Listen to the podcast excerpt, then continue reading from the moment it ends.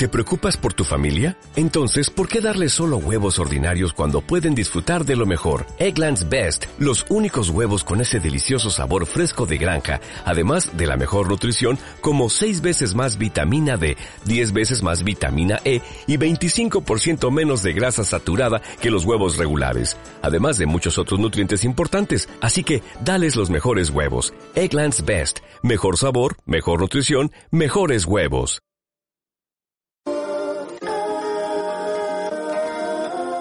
Bienvenidos a Caleidoscopio, un hecho, diferentes miradas.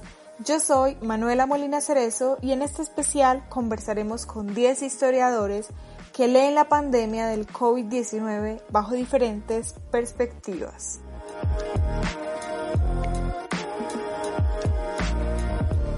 Una humanidad orientada hacia el mundo digital. ¿Cómo pueden cambiarnos estos entornos virtuales nuestra concepción de sociedad y de humanidad? Paula Andrea Berrío nos hablará del tema y Catalina Castrillón nos presentará sus reflexiones acerca del papel de los medios de comunicación y en especial de la radio.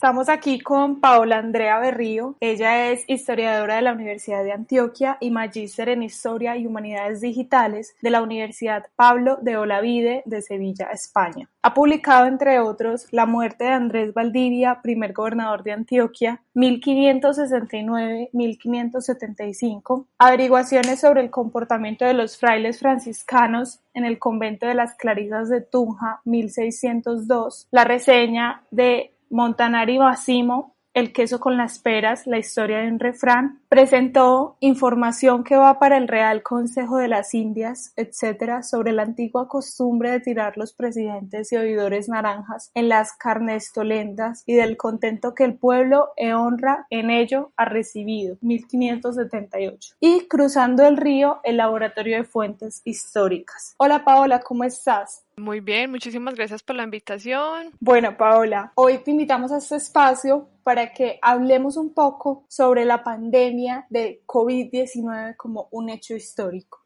Paola, cuéntanos en pocas palabras cómo definirías esta pandemia como un hecho histórico. Como hecho histórico, podríamos hablar de que el COVID-19 eh, cambió radicalmente la cotidianidad de las personas, además de que nos demostró lo conectado que estaba el mundo, porque hizo lo que quizás ninguna otra pandemia hasta el momento había logrado y es un paro económico total los lugares que iba llegando y el cortar al mínimo la circulación de productos que veníamos viendo pues como hasta ahora. También una una dispersión muy rápida de la enfermedad precisamente por esa, por esa circulación que tenemos no solo los productos sino también las personas nos demostró algo que quizás en otros momentos no teníamos conciencia y es que nos demostró la brecha digital, es decir, nos demostró esos casos de pobreza digital que pueden vivir las personas. No pensemos en las zonas rurales porque ya se sabe que las zonas rurales contienen unas características específicas, pero sí pensemos en los espacios de ciudad y cómo muchas personas no podían acceder al Internet o esas herramientas que vienen siendo como los procesos educativos cuando se intentó crear alternativas para no parar la cotidianidad de las personas. ¿Hacia qué clase de humanidad crees que estamos transitando? Desde, desde los años 60 con la Internet, las computadoras se estaba dando. Sin embargo, en este proceso fue muchísimo, en este momento fue muchísimo más acelerado, ya que muchos de los trabajos que teníamos, porque digamos hacia Occidente estamos pensando muchísimo más hacia la programación, hacia lo digital, se estaba haciendo desde la computadora. Entonces, ¿qué hizo? Que todos sus trabajos se trasladaran a las casas. Sin embargo, esta sociedad hipermediatizada, que es lo que hace lo que estamos, lo que estamos reforzando realmente, hay una versión, es como un opuesto entre Oriente y Occidente, porque ese Oriente es mucho más normalizado que la hipermediatización, la internet, todas estas cosas estén como en cada ámbito que nosotros, que las personas viven. Esto de la seguridad, de que haya un registro por todo. Pero para Occidente es como una violación a la individualidad. Lo único medio que tenemos para estar a salvo es estar dentro de nuestras casas y nuestro contacto con el exterior va a ser a través del Internet y de las máquinas, porque estamos haciendo las compras, todo tipo de compras, los alimentos, los medicamentos, lo que necesites para tus hijos te lo llevan, los equipos de gimnasio, que la gente está, esto se aumentó en un 300%, la educación, que era algo que quizás en algún momento no se había pensado tanto como se está viviendo ahora. ¿Qué efectos puede tener el hecho de que esos espacios como tú lo dices, como los museos, las bibliotecas, los archivos, los centros históricos, se trasladen a un ámbito virtual los sistemas comerciales son los que más rápido se adaptan para llegar a la mayor cantidad de personas. Y quizás entre los investigadores de ciencias sociales, las bibliotecas y los museos, había un poquito como de reticencia a eso, claro, porque la presencia del humano hace que, que cobre validez su, su presencia también. Sin embargo, esto es una invitación a explorarlos. Mira, te puedes... Ayer precisamente Google Arts y Culture inauguró Las Maravillas de España, donde a partir de los diferentes, a partir, está dividida, es una exposición dividida a partir de los sentidos. Y sí, es el sentido del gusto, el sentido de las, del tacto y todo eso, que uno a veces dice, pero ¿cómo vamos a, a vivir esa experiencia? No, podemos pensar que quizás haya muchas personas, uno piensa que todo el mundo puede viajar, pero no, eso es una manera de acercar a personas que quizás no tengan la posibilidad de viajar. También es una motivación a que espacios culturales que están cerrados para los estudiantes puedan explicar puedan explorarlos para que los profesores hagan clases más dinámicas, que simplemente no sea leer un documento, sino realmente ya puede hacer explorar el documento por Google Maps, por Google Arts. Te vas a dar cuenta que muchísimos museos tienen excelentes exposiciones virtuales montadas en, en Google. Yo hace poco estuve mirando una, una, una exposición en un museo en Japón, pues, ¿quién se va a imaginar o no? Pues en Japón. Entonces yo creo que es realmente una invitación, no verlo de una manera tan negativa, porque esto lo que nos tiene que acercar es a esos espacios. Entonces, ¿dónde crees que queda ahí el trabajo de campo de un historiador o de un trabajador social o de un psicólogo o de un antropólogo o de un sociólogo? Los procesos físicos no se van a acabar porque de por sí nos estamos dando cuenta que las personas están circulando, están yendo a sus trabajos cuando son muy importantes. Cuando un historiador visita un archivo o tiene que utilizar guantes, aquí en Colombia y particularmente en Antioquia, vas a utilizar guantes, vas a utilizar tapabocas, en algunas partes se pueden pedir que por favor utilices una bata. Entonces no creo que haya un problema, digamos, a la hora de hacer investigaciones en equipos de trabajo de historia, porque por sí ya vienen con unas reglas de seguridad que vienen practicando. Lo que harían, ¿qué pasa con digamos, como la arqueología y la antropología. Creo que el, arqueólogo y el antropólogo todavía se seguirá desplazando sus espacios de, investigación, solo que con medidas de precaución se van a implementar mejores maneras de, de investigación. Eso es lo que nos invita a, la, a la creatividad. Y entonces, ¿cómo en este momento están registrando este suceso, este hecho, desde el punto de vista historiográfico? El registro está por todas partes. Tenemos un registro digital supremamente bravo, pues bravo es por la cantidad que tenemos. Tenemos las redes sociales, tenemos una producción de blogs impresionantes, tenemos información oficial que se está, que se está generando, los medios alternativos, que esto vendría siendo, digamos, fuentes históricas audiovisuales como los canales de YouTube, los mismos podcasts van a ser otros registros historiográficos bastante significativos para los historiadores del futuro entonces, registro hay por montones. Aquí lo que es un desafío para el investigador del futuro, ya que va a tener mayor cantidad de información que contrastar para lograr encontrar la veracidad de lo que él pretende investigar. Y no solamente los historiadores van a tener una tarea difícil o compleja, sino la misma gente que entre tanta cantidad de información y, y que viaja tan rápido, al igual que el virus, ¿cómo hace entonces las, la gente para determinar ahí cómo la tecnología y las redes pueden seguir siendo un medio para el entendimiento de la historia y la cultura? ¿Cómo hacen las personas para decir me quedo con esto o filtro tal cosa o dejo o descarto tal otra? Paralelo a lo que está pasando con información oficial que estamos consultando, ¿cierto? Porque antes no se consultaba como... Nunca habíamos tenido tanto interés por saber qué estaba diciendo un presidente, qué estaba diciendo el, Ministerio de Salud, el Ministerio de Educación, el Ministerio de Tecnología y Ciencia. Hace que tenga un tipo de público, ¿cierto? Esto es un público especializado que logra entender. Sin embargo, también tenemos que ser conscientes que hay un proceso de circulación de noticias falsas bastante complejo, que ha hecho que se creen muchísimos mitos, ¿cierto? Mitos que hacen cuando en un principio cuando se habló de los murciélagos en Ecuador quemaron muchísimos, cuando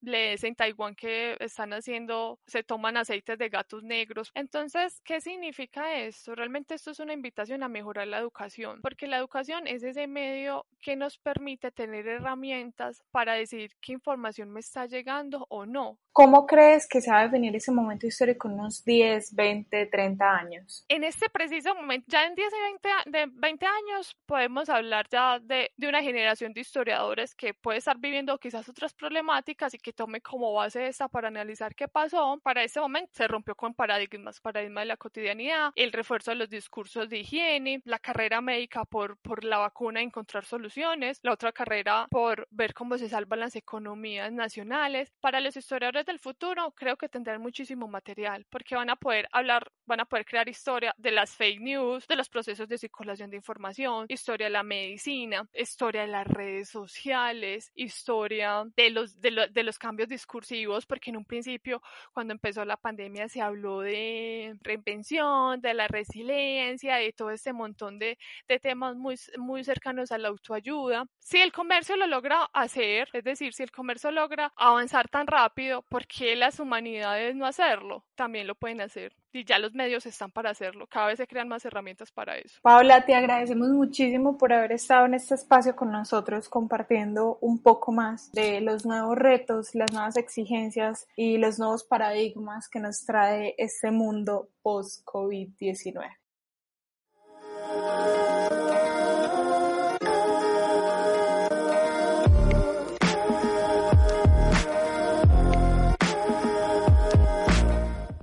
Estamos aquí con Catalina Castrillón Gallego. Ella es historiadora de la Universidad Nacional de Colombia, sede de Medellín, y doctora en historia de la misma universidad. Ha escrito, entre otros, Territorio, Enfermedad y Población en la producción de la geografía tropical colombiana, 1872-1934, Hacer del radio entre nosotros algo más que una entretención vulgar, Los radioaficionados como precursores de la audiencia radial colombiana, 1928 1940. La actividad radial colombiana a través de algunos periódicos y revistas, 1928-1950. Tejiendo el patrimonio, guía conceptual y práctica. Todo viene y todo sale por las ondas. Formación y consolidación de la radiodifusión colombiana. La salud en la guerra de los mil días. Heridas fiebres y otras dolencias en la Guerra de los Mil Días, 1899-1902, la radio educadora Solución para una Patria Inculta, la actividad radial en Colombia, 1930-1940, algunos aspectos de la radiodifusión y del ciclismo colombianos. Catalina, ¿cómo estás? Muy bien, Manuela, muchas gracias.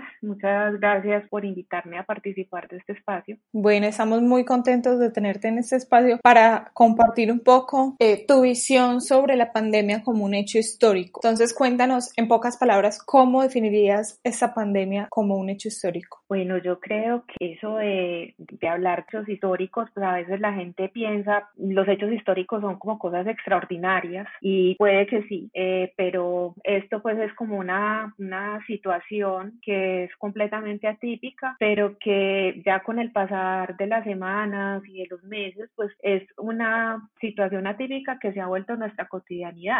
Entonces, un poco eso es la historia. La historia es, eh, hay una definición pues como de casi que de manual de primer semestre y es pues como que la historia es la vida de los hombres y de las sociedades en el tiempo y en esa medida pues esto que, que estamos viviendo en este momento es histórico porque estamos acondicionando nuestra vida pues como a... Desde tus diferentes estudios sobre la historia de los medios de comunicación, ¿cuál crees que ha sido el papel de estos medios durante la evolución del COVID-19? Bueno, recientemente hay un, un podcast que se llama Solaris, que son ensayos ensayos sonoros donde se hablan de diferentes temas de actualidad. Eh, mucho tiene que ver pues como con, con eso, con información y con medios. Ha sido pues como muy recurrente la importancia que se le ha dado a los medios de comunicación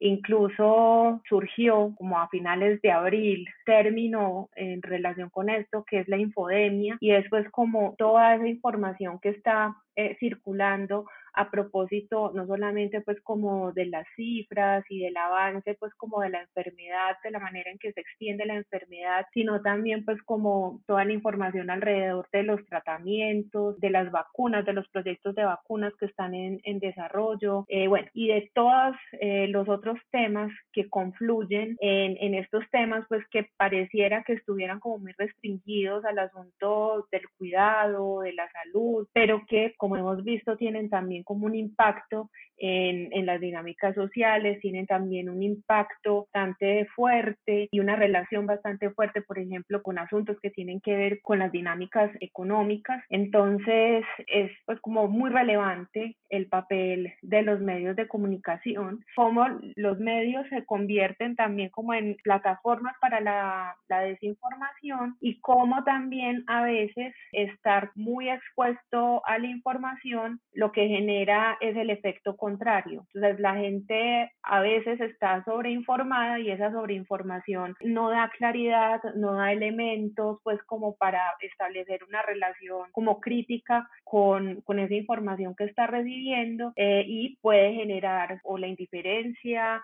o puede generar también pues como que eh, en lugar de que la gente se alerta eh, y atienda por ejemplo las recomendaciones de higiene que debemos tener en este momento asuma una posición completamente contraria o que pueda también generar unos estados pues de ansiedad o de sí pues como como unas relaciones que no son sanas a propósito pues como de esa cantidad de información que está circulando. Y bueno, a eso se le suma el hecho de que hay un auge en la democratización de los medios digitales y que por otro lado pues hay unas condiciones adversas que dificultan el acceso a estos medios, más la sobreabundancia en la información que decías. ¿Cómo lidiar un poco con todo eso y cómo de pronto esa contradicción de, entre democratización de la información y imposibilidad o dificultad para el acceso a los medios se ha transformado o se ha aumentado en esta cuarentena? Pues yo creo que haya habido un poco de todo. Leía eh, algo en la prensa nacional a propósito de como la relevancia que está teniendo nuevamente un medio de educación como tan antiguo, podríamos decirlo, eh, como la radio, sobre todo para las zonas pues que no son como la, zona, o sea,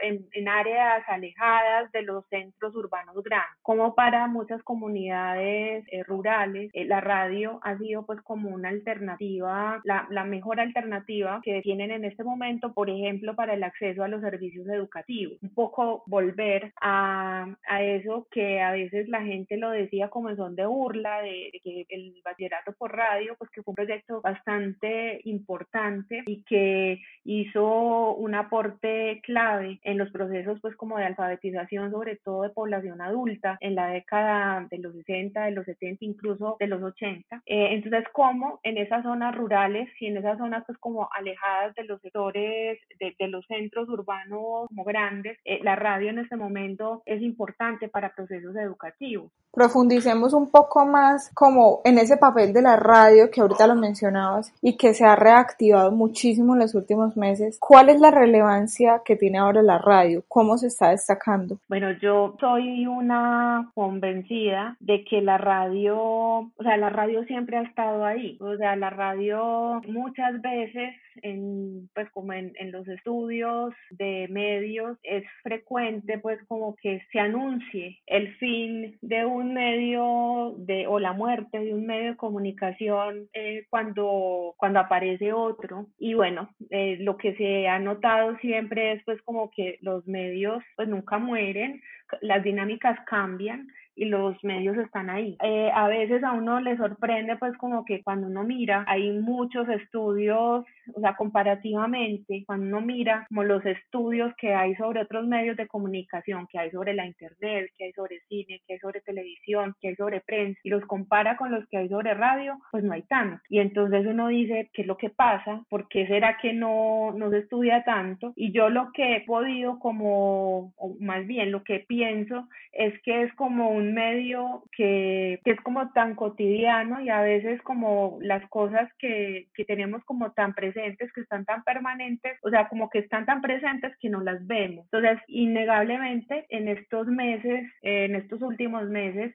las rutinas de muchas personas, de la gran parte de la población han cambiado. Ya, digamos, no tenemos pues como estas rutinas de salir de la casa, de ir al lugar de trabajo, de en el desplazamiento. Muchas veces el consumo de radio se hacía como en momentos muy precisos, como cuando algunas personas cuando se estaban preparando para ir al trabajo, en el trayecto de sus casas hacia los lugares de trabajo o a los lugares de estudio y viceversa. Y como como, en, momentos pues así como muy... Bueno, y fuera de eso, son las mismas personas las que en ese momento, como dices tú, buscan en los medios una compañía, pero también alimentan esos medios. ¿Cómo crees que ha cambiado la interacción de las audiencias con los medios? Esa relación innegablemente se ha eh, potenciado y ha sido sumamente fértil a partir pues como del desarrollo de, de las redes sociales específicamente y de canales pues como, o de canales que alternativamente abren los medios para darle como cabida y, tener ese, esa participación o esa opinión de, de sus audiencias. Entonces es una, una relación pues como, vuelvo y digo, muy fértil porque ha permitido pues tener como mayor sintonía, así suene paradójico, o sea, como que el medio se sintonice con eh, las necesidades, con los gustos también de sus audiencias, pero también es una cuestión como eh, que hay que mirarla con cuidado porque tampoco se, o sea, pues hay que buscar como el equilibrio en esta cuestión porque es muy fácil caer en unas dinámicas que son muy criticadas en la actualidad y es pues como muchos medios lo que buscan es solamente pues como el, el la réplica en redes, eh, la visibilidad pues como o el número de entradas, de, de, links que tenga pues como los contenidos que ofrecen y se descuida mucho pues como en, en la profundidad que se le da, que le pueda dar a los temas, o sea que muchas veces es, lo que se busca es como solamente el impacto y no darle como una profundidad, como un desarrollo a temas que lo ameritan. ¿Y consideras que en este momento son las audiencias las que están registrando la pandemia, lo que ha pasado y lo que ha generado en el curso de la historia? Digo que es de lado y lado, porque ahora lo que pasa es que las dinámicas en las que estamos actualmente, donde las relaciones que establecemos a partir de las redes sociales, permiten hacer pues como esa, esos registros de una manera como más, más fácil, pero es algo que veníamos haciendo también desde antes. O sea, pues la cantidad de información que circula por Instagram, por, bueno, por, por las otras eh, redes sociales, da cuenta pues como de, de ello. ¿Y qué implicaciones ha tenido este hecho en los discursos que vendrán para la historiografía? ¿Y cómo se diferenciarán esos relatos de los de los medios de comunicación? Como decía al inicio, yo creo que para responder esto habría que esperar, tener pues como un poco de perspectiva y ahí sí pues como poder evaluar efectivamente pues como qué fue lo que cambió y qué fue lo que permaneció porque esencialmente pues de eso se trata el estudio de la historia y es eso pues como la historia por definición casi que es cambio, pero en los cambios siempre se identifican eso como puntos de, de coyuntura donde hay modificaciones y también puntos donde hay asuntos pues que permanecen. Para periodos como el siglo XIX, como el siglo XX, incluso pues como para la última parte del siglo XVIII, las fuentes periodísticas son sumamente relevantes para los procesos de investigación histórica. Personalmente, muchas de mis investigaciones eh, las he realizado con fuentes hemerográficas, con fuentes eh, periodísticas. Catalina, te pregunto, ¿cómo crees que se va a definir este momento histórico en unos 10, 20, 30 años? ¿Crees que esto va a suponer un quiebre en la historia o que va a cambiar el mundo? O sea, hay mucha gente que ha dicho que esto es como un llamado de atención respecto como al modelo de, desarrollo que tenemos, que tenemos que empezar a adoptar unos cambios pues como en, en unos consumos más responsables, unos consumos eh, y un modelo pues económico como más eh, sostenible, eh, pero yo no sé pues como si eso efectivamente nuestros países estén dispuestos a tomar esas decisiones. Yo diría que no, no hay una apuesta, o sea, y lo que hemos visto en estos meses es que no hay, por lo menos desde el gobierno que tenemos en este momento en el país, una apuesta por ir a un modelo más incluyente, más sostenible, más responsable. No, no, no creo. Entonces, por ese lado me parece como complicado. Lo mismo, pues como en los hábitos, que supuestamente esto nos tiene que llevar a ser como, digamos, más pulcros, más limpios. No sé si en cuestión de un año, dos años, vamos a seguir en las mismas o esto se nos va a olvidar y vamos a volver pues como a saludarnos de beso y de abrazo, a lavarnos las manos con, con menos frecuencia de la que lo hacemos en este momento. Entonces, pues vuelvo y te digo, para mí es como muy difícil en este momento decir algo, darte una respuesta pues como frente a, a, esa inquietud. Vale, Catalina, te agradecemos muchísimo por haber estado en este espacio con nosotros, compartiendo tus conocimientos y apreciaciones sobre esta pandemia del COVID-19 que definitivamente ha implicado ciertos cambios en el curso de la historia. Muchísimas gracias y esperamos que sigan conectados con nosotros. Gracias, Manuela. Esto ha sido Caleidoscopio, un hecho, diferentes miradas Gracias por conectarse con nosotros a ver la realidad con otros ojos. Los esperamos en una próxima ocasión. Hasta pronto. Una realización de Manuela Molina Cerezo para Contexto, Laboratorio de Periodismo de la Universidad Pontificia Bolivariana de Medellín.